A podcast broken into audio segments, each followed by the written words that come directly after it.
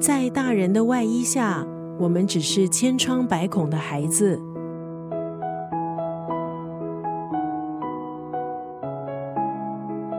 今天在九六三作家语录要分享的文字，出自这本书，马来西亚作家冯以亮的作品《你背负了谁的伤》。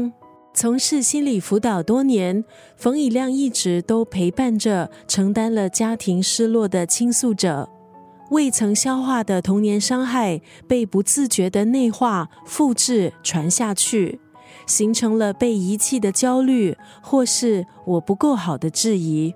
这本书并不是要重塑原生家庭，也不是企图要改变父母，最重要的是让读者可以试着从伤害中再一次看见自己，重塑自己。里头就收录了拥抱自己五句暖心的话，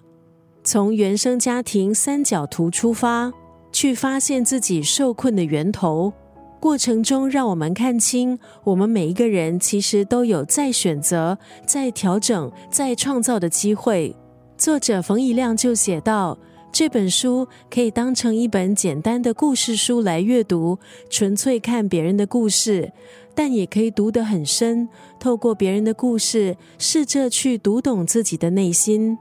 书里的每一则生命故事，希望可以温暖在彷徨中的青少年、成年人，还有父母，在家庭关系中整理出每个人的处境，选择适合自己的道路。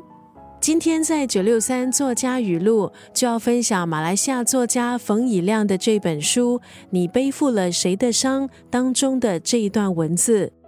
有些伤害，你要是没有消化好，下一个被影响的人就是你的下一代。这绝对不是危言耸听。